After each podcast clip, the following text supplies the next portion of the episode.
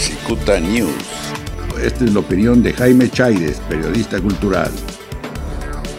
Ya llegaron las malas noticias para el sector artístico de Baja California. Hace una semana murió Guillermo Sánchez, un joven productor musical, pues a los 33 años de edad. Es muy triste enterarse de que se nos da una persona que estuvo relacionada con Chabela Vargas y con Juan Gabriel y Natalia Laforcade.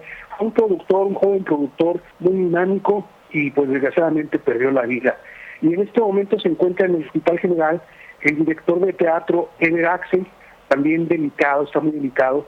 Él necesita unas medicinas que son caras. Si ustedes lo, conocen, lo conocieron o lo conocen y quieren apoyarlo, pueden eh, depositar a nombre de Carlos López Corro 5579 1002 3554 6049.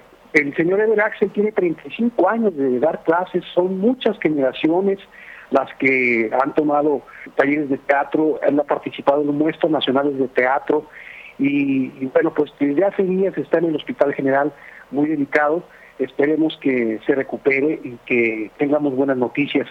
Eh, por otra parte, estoy viendo en este momento en YouTube un concierto liderado por Pink Floyd que se llama Pulso. Este es un regalo del grupo para todos los que somos fanáticos. Este concierto fue en 1994 y realmente vale la pena que aprovechen su, su viernes y vean al maestro David Gilmour con este concierto de Pink Floyd gratuito por YouTube. Se llama Pulso.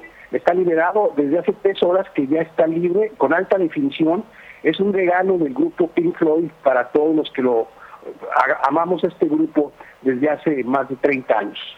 Sí, aprovechando que eh, se está abriendo este portal, hay conciertos, hay obras de teatro, hay películas. Eh, ustedes entren en el Facebook del Secut y ahí está, por ejemplo, la obra de teatro La Mama está completita eh, con, con, un monólogo muy, muy mordaz y hoy estará un concierto de jazz de un músico estadounidense que vino hace un mes, estará liberado también a, partir de las 4 de la tarde, también las películas, es, cuestión más de que entren al portal de Facebook del Secut y ahí podrán ver todo gratuitamente.